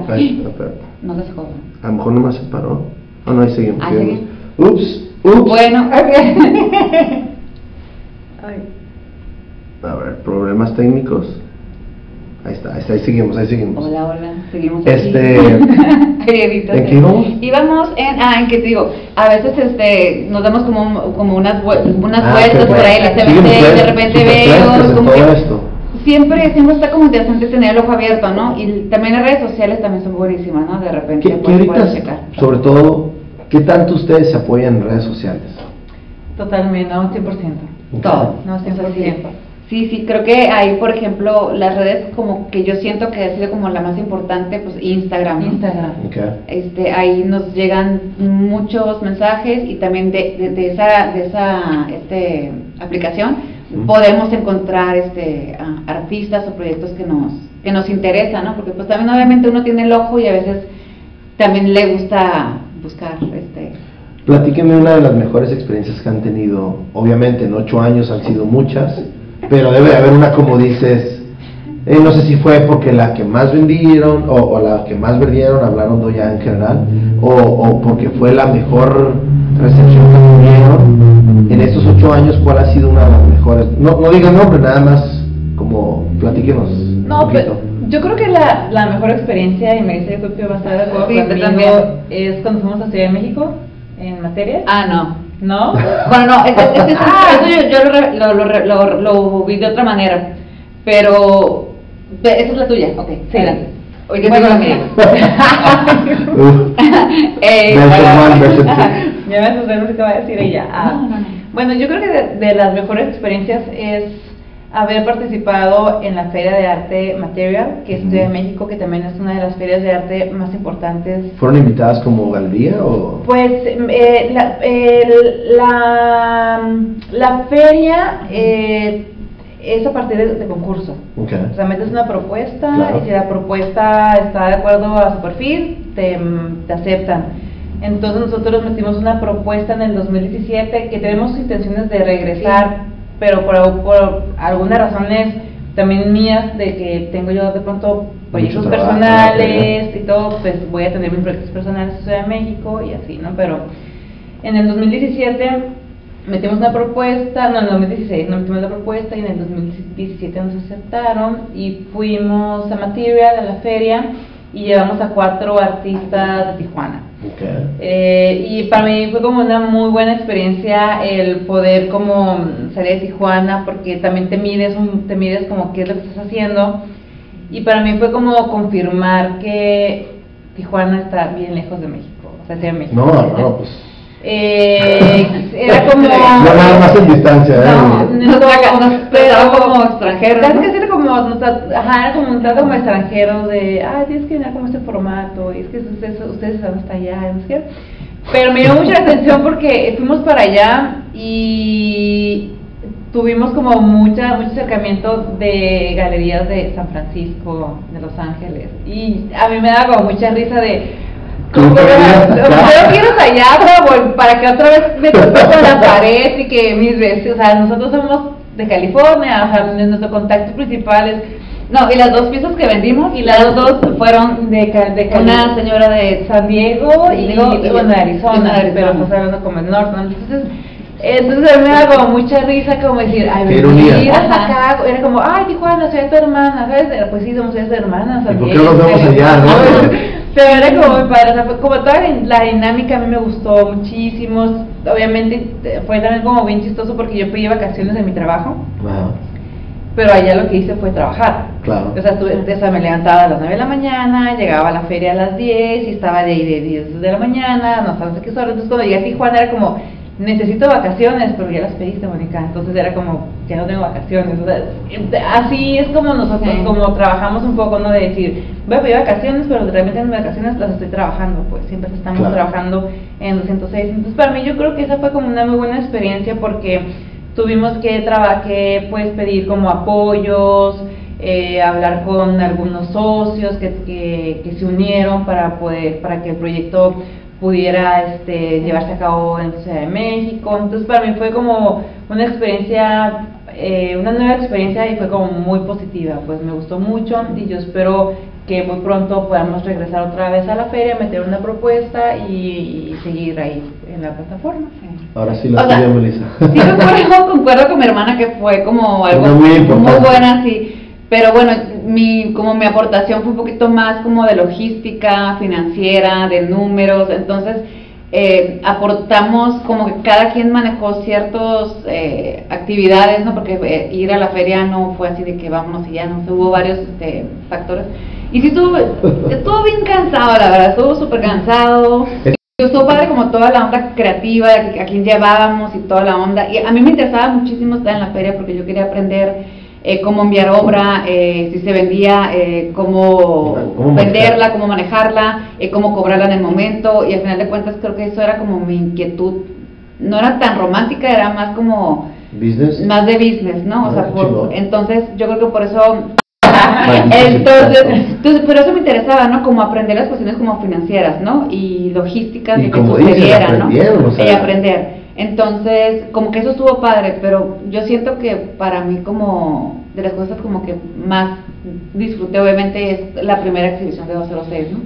O sea, son de las de la que fue el party fue el, fue el primer momento, ¿no? O sea, ver un espacio que estaba bien feo, verlo transformado en lo que estaba y, y, y, verme como tan pues inocente. estaba feo, estaba y el exótico, exótico. Estaba, era todo rojo era, mexicano. Era pero no, lo que pasa es que no estaba, a mí me parece súper interesante. No, yo digo local, el local. No, sí, sí, sí, pero a mí me, yo, bueno, yo pensé que entré a, un, a un edificio de Robert Venturi acá bien. Ojalá, no, ya, bien está la bien, pero sigue estando. O sea, pero es, es una. Tiene como su colorido ahí, pero a mí, bueno, yo, aparte de que estudié arquitectura, tengo una maestría en arte moderno y contemporáneo. Que cuando me puse a estudiar, cuando le comenté a mi papá que iba a estudiar una maestría, mi papá me dijo, ay, ¿en qué? ¿En arquitectura, en urbanismo? Le dije, no, en arte. Y mi papá dijo, como que, ay, yo no puede ser. Dice, ¿cómo que en arte? Le dije, papá, tengo dos años, yo ya ahorré y yo me la voy a pagar. Mi papá dijo, bueno, ok. Entonces estudié, estudié a lo que voy es que estudié la maestría y la maestría pues era leer mucho y escribir muchísimo. Y dentro de, de, de las lecturas que, que llevé, me llamó mucho la atención cuando llegamos ahí al pasaje Revolución porque el local donde, donde estamos ahora, pues era un espacio que se dedicaba a vender artesanía. Claro que de cierta manera podría ser que es como, pues, artesanía arte, ¿no? O sea, es una artesanía. Y a mí volvemos como a este rosa, el local era como un rosa mexicano y se dedicaban a vender artesanía y cómo el espacio se transformó pues actualmente en un espacio blanco que se dedica ahora a vender a contemporáneo. ¿Ustedes llegaron a ir algún día a ese pasaje? No, nunca me No, fíjate que nunca me tocó. Yo sí me acuerdo. ¿eh? yo sí me acuerdo. Porque... Pero abierto. No, claro, yo, yo, varios de mis amigos del karate vendían ahí curios. Mm, Seguido íbamos ahí. Cuando a mí me invitaron a participar en el pasaje Rodríguez, el Chalo, yo era, eh, donde venden las máscaras y todo. porque yo siempre he frecuentado mucho el centro, de hecho a mí me encanta el, centro, por eso aquí tengo mi escuela, por eso estoy bien cerca, pero mucha gente no, o sea, mucha gente no. Este, yo me acuerdo ese de, ese lugar, era sobre todo que vendían chacos, vendían cosas de, de, artesanías, pero vendían como el underground de los chacos, de estrellitas de ninja, cuchillos, ah, navajas, todo ese tipo de tienes fotos o algo así de que? No, no, pues es que antes era como... pura memoria, pura memoria. A lo mejor sí, sí, a lo mejor no, no yo, pero a lo mejor mis amigos sí deben de tener varias fotos, porque varios de ellos trabajaban ahí. De hecho, el Cristóbal tiene una anécdota que el Cristóbal trabajó en la Revolución vendiendo curios. ¡Órale! Esa no está curado. Eh, ¿Cómo se les hace ahorita combinar lo que es arquitectura o lo que trabajan con, lo, con su espacio? Porque al final de cuentas son empresarias, promotoras y al final de cuentas también siguen siendo arquitectas. Y pues, artistas también. Mira, y artistas, yo me considero dentro de la arquitectura una gestora, porque pues, mi puesto es una gestoría, porque me dedico a gestionar trámites. Claro. Y lo que sucede con 206 arte contemporáneo, pues también es una gestión, pero es una gestión dentro de las artes, entonces están completamente ligadas. Sí. Pero bueno, lo otro que ahí más o menos a mi, mi, o sea, mi trabajo como artista, pues sí como comenta Melino, sí se vuelve un poco como en un tercer nivel, o sea, más abajo, porque están como esas dos este, que abarcan como todo mi tiempo, pero creo que está como muy, está como muy, está todo como muy ligado, yo no siento como, como estas separaciones, porque si me dedico a la, gestión, a, la, a la gestión dentro de la arquitectura, pero gestiono exhibiciones en 206, arte contemporáneo, y aparte mi obra como artista, tiene que ver con la arquitectura y el urbanismo de Tijuana, pues están completamente relacionadas. Mm, siempre caemos en lo mismo, en la ciudad, ¿no? Cómo mejorar la ciudad, cómo, entender la ciudad o qué pasa con la ciudad. Es una cosa que, bueno, es un asunto más bien eh, bien llamativo, ¿eh? O sea, todo el tiempo estamos hablando de, de Tijuana. ¿Sí? Es lo que nos mueve. Pues igual, Mónica lo dijo muy bien. Yo creo que ahí se, se une como todos los pero tú has hablado de tu proyecto de música. yeah, yeah, yeah. Mi proyecto de música, eh, a ver, ¿qué les digo? Pues también tiene que ver con la ciudad, mucho tiene que ver con la ciudad. ¿Cuarto pasaje? Cuarto paisaje. Paisaje, ok. Cuarto paisaje está bien chistoso porque más o menos que fue como en el 2007, yo estaba un poquito como cansada de estar produciendo piezas de instalación y de estar exhibiendo en las instituciones. Y justo en ese momento, pues también pasábamos por un proceso, pues muy difícil eh, familiar, ¿no? Este, con mi mamá que en paz descanse le habían diagnosticado una enfermedad. Entonces, eh, yo me sentí un poco agotada, como que sentí que en ese momento no quería como expresarme en cuestiones como de, de arte, instalación, que mis temas eran muy recurrentes de, de, la ciudad, sentía como que no quería seguir continuando con eso, necesitaba decir otras cosas, ¿no? Y la única manera de hacerlo era a través de, la música, porque toda mi vida he estado ligada a la música por mi papá. Entonces, en ese momento eh, decidí empezar el proyecto que se llama Cuarto Paisaje, y Cuarto Paisaje viene siendo un sinónimo de Tijuana, ¿no? Porque en las credenciales del IFE o del INE, eh, Tijuana eh, está catalogado como el cuarto municipio. Entonces, para mí se me hacía interesante como a encontrar un sinónimo de Tijuana y llamarlo cuarto paisaje. Es prácticamente por eso el nombre, un cuarto paisaje. Pero también me encantaba porque como arquitecta un cuarto, claro. pues también puede ser un paisaje, ¿no? ¿Sí? Y mi música la produzco en un cuarto, ¿no? Entonces tenía como esta ambigüedad. Ay, no, este rollo, ¿no? Entonces, pues decidí realmente ponerme a explorar cuestiones eh, sonoras y, y edité un EP y que están en Spotify. Que están en Spotify como cuarto paisaje pueden entrar síganme y escuchen ahí. Necesito regalías. yo me acuerdo haber una presentación que tuviste pero no me acuerdo ahorita en dónde pero hace ya fue, ya fue. año, pues yo casi años. Ya hace rato sí, hace rato. no me acuerdo si fuimos Cristóbal o, o, el Ronnie o no me acuerdo con quién fuimos pero sí te estuvimos viendo live tocando y todo el show. Tenía dos proyectos, tenía el proyecto de Cuarto Paisaje y un proyecto sonoro con dos artistas de aquí de Tijuana, no sé No me acuerdo cuál, fui, no sé si fue el ICBC o fue... Si fue en el ICBC, fue el proyecto, un proyecto de arte sonoro que tenía con dos artistas, con Roberto Molina, con Claudia Algara. Toqué en, en el Bar Aragón y en el ICBC, pero era así como completamente ruidora sonora, así de... Pues a mí me gustó, a mí se me hizo bien, bien, bien, muy, muy chingón. Y, y este proyecto de Cuarto Paisaje es más como pop, pop, indie pop, rock, un poco de electrónico. ¿Sigues con, produciendo? ¿Sigues haciendo Sigo música? Sigo componiendo, sí, no puedo parar de componer. El problema ahorita es el tiempo y poderme a producir las canciones que tengo, ¿no? Tengo por ahí el segundo EP y el tercer EP como un 70%, pero me tengo que sentar a producirlo, ¿no? Con otros eh, músicos, porque por ahí necesito un par de cosas, porque yo como no toco el bajo, pues necesito que me apoyen ahí con el, con el bajo. Pero ha sido un proyecto eh, pues bien interesante, ¿no? Como poder explorar cuestiones como sonoras, que también este, me interesaban, y, y eso hizo que también eh, dejara de producir como artista visual mucho tiempo. Y ahorita de repente a veces cuando produzco obra eh, para alguna exhibición, lo que estoy haciendo es haciendo obra con, con sonido, pues. Estoy, estoy experimentando con... ¿Has expuesto ahí en tu, en tu 206, no? No, nunca. tenemos como un prohibido. prohibido. ¿En serio? Sí, no, es que eso es para, es un espacio que está, está hecho para, para la pero comunidad es, Pero eres parte de la ciudad. pues busco otros no, espacios. Buscamos otros espacios, pero tampoco es como se pusieron como esa regla ustedes, como, hey, nuestro trabajo no va a estar ahí. No, pues no, no sería como raro, como de como, ay, me voy a exponer, o sea, voy a exponer en mi propia galería, este, dos, dos, meses, y le voy a quitar el espacio esos dos meses a alguien que lo puede tener. No, no tiene sentido, creo que más bien, pues, sí sí crea como de pronto también una búsqueda porque pues, es como, yo por ejemplo digo, bueno, si quiero exponer en Tijuana, ¿en dónde expongo? Claro. O sea, ¿cuáles son los espacios para exponer? ¿Hay? Pues no. Eh, hay muy pocos. O sea, muy pocos.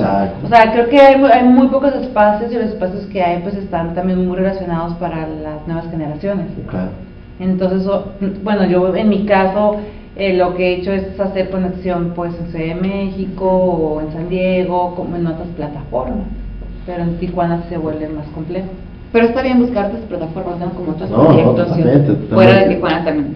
Siguen no, está súper está súper bien. siguen, siguen buscando. Melissa, Mónica, ¿qué, ¿qué las ha motivado a estar donde ahorita están? Porque esto no viene de ayer. ¿Cuál ha sido su motivación? Ay, Dios mío. Dios mío. Ay, Dios mío. Yo creo que es una motivación que nos inculcaron nuestros papás, como de hacer lo que te gusta. Les dieron esa libertad, ¿no? Sí, o sea, yo creo que es maravilloso. Yo, o sea, yo es lo que yo generalmente pues le digo a mi papá, porque mi mamá pues hace muchísimos años que falleció, lo que yo le digo a mi papá es que si ya yo me llegara a pasar algo así de que, bueno, no sé, que me muera mañana o algo así, es como que puede ser como muy, pueden ser como muy tranquilos porque siempre he hecho lo que he querido en el buen sentido de la palabra. O sea, nunca me he sentido eh, de que, Mónica, esto no lo puedes hacer o no lo tienes que hacer. No, es como, si se puede hacer esto, podemos hacer lo otro y a lo mejor me puede parar algún límite personal, algún miedo, ¿no? De que, ay, no, qué miedo, no, no lo voy a hacer pero no, creo que siempre nos han dado como esa libertad de, de poder expresarnos. expresarnos y aparte también como mujeres, ¿eh? porque ha sido también complicado si entramos en el tema de, de la mujer y que la mujer puede hacer sus propias cosas y que no tenemos que tener miedo de decir lo que pensamos.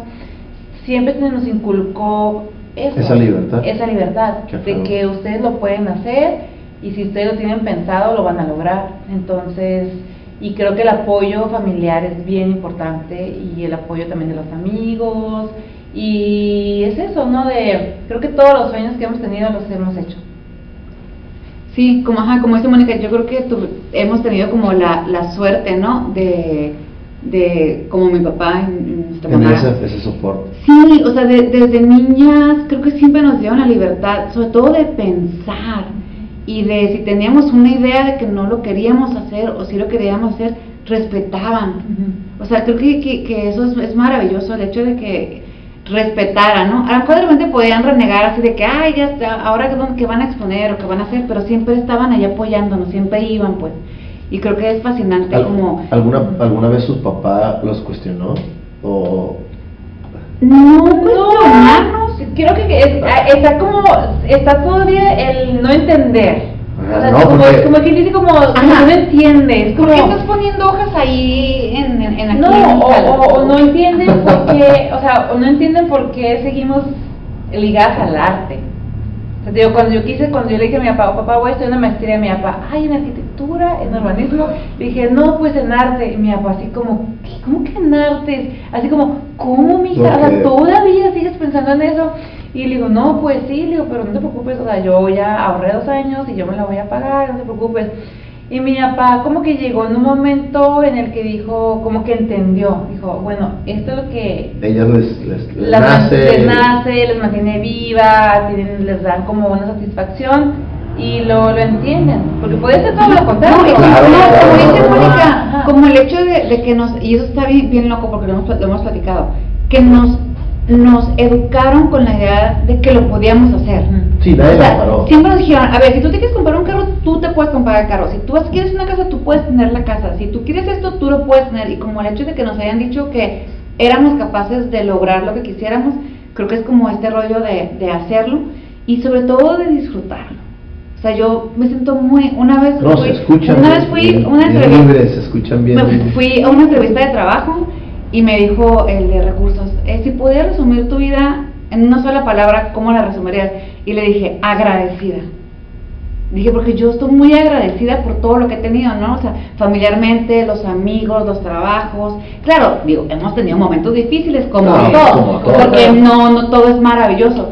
Pero afortunadamente, pues tenemos como esta vibra de, de poder decir, oye, está pasando esto, quiero hacer esto. O sea, nunca tengo una idea de que me hayan dicho, no lo vas a lograr. O sea, si no, pues hazlo, o sea, si quieres hazlo. Ya si te caes y no puedes, pues ya vas a ver cómo te vas a levantar, ¿no? Y, lo averiguas en su momento, ¿no? En su momento, sí. sí. por ejemplo, con el caso de, de mi papá, yo cuando tengo como que tomar alguna decisión de, oh, papá, no sé, de trabajo, pues tengo como esta, eh, como esta decisión A o B, y mi papá no me dice tomar la A o tomar la B. O sea, es como, tú revísalas bien y tú tienes que tomar la mejor decisión. Y eso a mí me parece... Eh, no. Y aparte a mí, digo, yo mi papá, híjole, me parece como una persona eh, como... Eh, yo sé que para él como hombre no es fácil tener dos mujeres de ya 44 años que siguen haciendo cosas y no paran y están trabajando y están acá y viajan y así como esta idea como de entenderlo, ¿no? Como él cómo intenta entendernos a nosotros. Yo, lo, yo a veces digo, mi papá, qué bárbaro, como que él viene de otra, también de otra generación, ¿no? Claro. Cómo intenta eh, entendernos y pues decir pues como las ama, ¿no? ustedes háganlo, ¿no? Sí, es bien no, interesante. Está súper cool, sí. Sí, sí, bien importante porque si, si él tuviera otro pensamiento completamente distinto, sería otra cosa, ¿no? Sería como a lo mejor, ay, no puede. ¿Dónde se ven Melissa, eh, Mónica, en unos cinco años? 206, ¿lo han planteado, lo, lo, lo, han visualizado? Tengo prohibido pensar en el futuro. Ah, mi hermana sí, la, la tiene prohibida. Sí, sí, sí. No, no, no. Pensar en el futuro es crear expectativas y crear expectativas es darte un madrazo en la pared. Entonces hay que ir trabajando a corto plazo, no a largo plazo. ¿Tú, ¿Tú Melissa? No, mira, así como que es que ya el futuro que, o sea, mediano, largo plazo. No, yo por ejemplo ahorita estoy pasando por un momento en donde estoy cerrando como círculos, ¿no? En mi vida, eh, pues, y no porque me lo estoy planteando, ¿no? Sino porque en cuestiones laborales seguramente la, la, empresa en la que trabajo no está ahorita muy bien, entonces posiblemente me quede sin trabajo, ¿no? Entonces me estoy como replanteando el hecho de que, bueno, si me quedo un par de meses sin, sin trabajo, ya me estoy replanteando qué, qué hacer. Claro.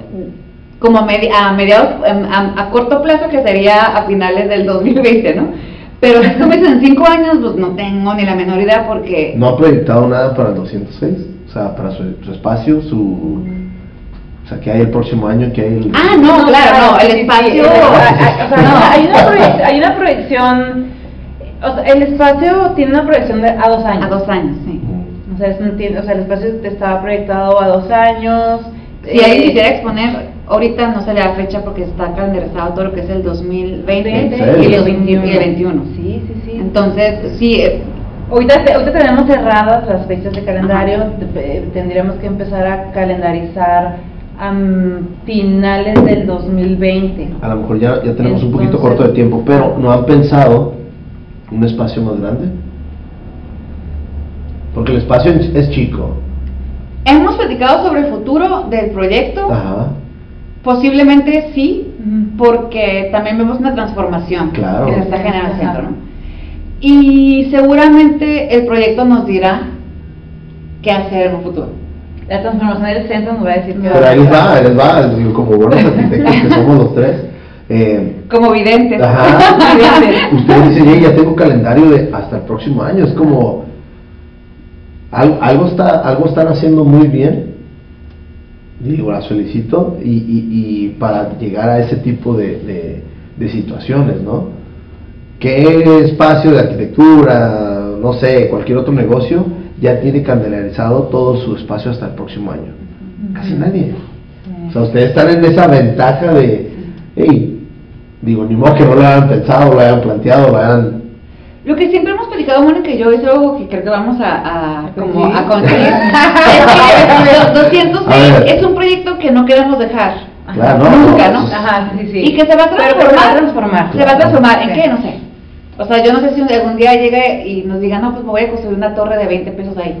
Pues, ¿qué hago? Pues me salgo, ¿no? O sea, ¿y qué va a pasar con el proyecto? Pues, tendremos tiempo para replantear que a lo mejor el proyecto ya no va a estar aquí, que va a estar en otro lugar, que a lo mejor ya no va a ser galería, a lo mejor va a ser un podcast, a lo mejor va a ser plática. Claro. O sea, no sabemos en qué se va- en qué se puede convertir el proyecto, porque el proyecto va a ser No, se va a este transformar, para se puede transformar, cosas, pues. ¿no? Y traemos muchas inquietudes que no hemos logrado grado digital o plan. No, y además dan cursos, dan sí, talleres, hay muchas Yo los talleres, la verdad, he querido ir, pero siempre coinciden que siempre son sábados. Sí, talleres, talleres- los talleres de filosofía son bien sí. intensos. ¿Sabes quién va mucho maestro a esos talleres?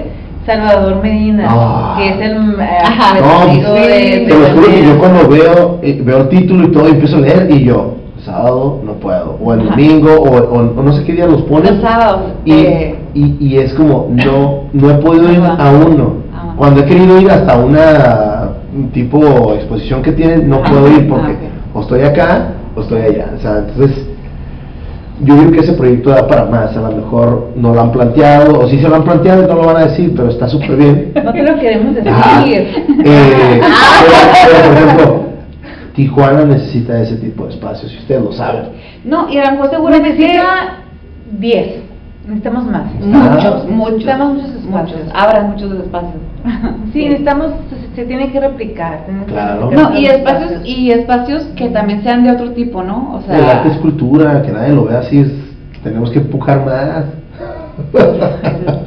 Sí. pues las nuevas generaciones también, es como sería interesante ahí que algo pase. Pues sí. Pues, pero bueno, Una despedida, ya casi se nos va nuestro tiempo. ¿qué tal? ¿Qué, qué nos dejan, además de todo su espacio, la buena plática? Creo que recorrimos casi 25 años, o no sé Ay, si no. menos. Ah. Pero, pero, ¿qué nos dejas, Mónica? ¿Qué nos dejas, Melissa? Hay mucha gente que nos va a conocer, que no nos va a conocer. Ya, eh, que visiten nuestro sitio web eh, 206 artecontemporáneo.com y de ahí se pueden ir a nuestras redes sociales de Facebook y de Instagram, que nos den likes y que estén, este, bueno, que nos, que nos sigan en las redes sociales para que se den cuenta qué es lo que pues estamos haciendo ahí en el, en el espacio. Pues sí. Y qué bueno. Pues nada, que bueno. Bueno, también pueden visitar melisarriola.com y Ah, sí. monicarriola.com, que son nuestros proyectos personales. sí. Yo las, pues, yo las checo, las dos. Pues yo, yo creo que como reflexión, pues felicitarte, este, Francisco, por lo que estás haciendo con, los, con el podcast.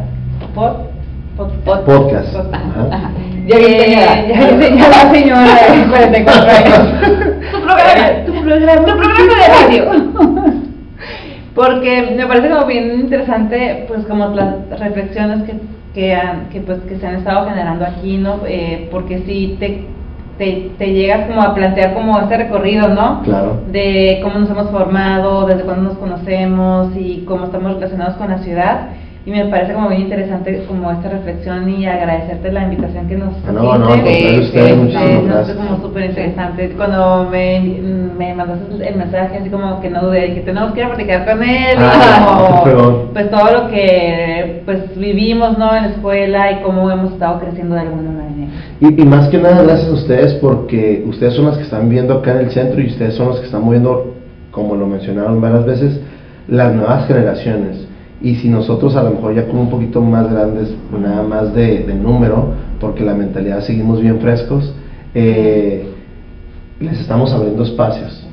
Muchos espacios que a lo mejor, y lo volvieron ustedes a mencionar, no hay. Y, no ha habido en un buen rato, así es que ustedes no se desistan y al contrario, la verdad que qué fregón. Felicidades, me da muchísima, muchísima alegría eh, ser parte de ustedes y, y estudiamos en la misma escuela y, Súper fregón. En el mismo grupo. En el mismo salón. un montón. Ya tengo mi camiseta de indeseable. ¡Ah!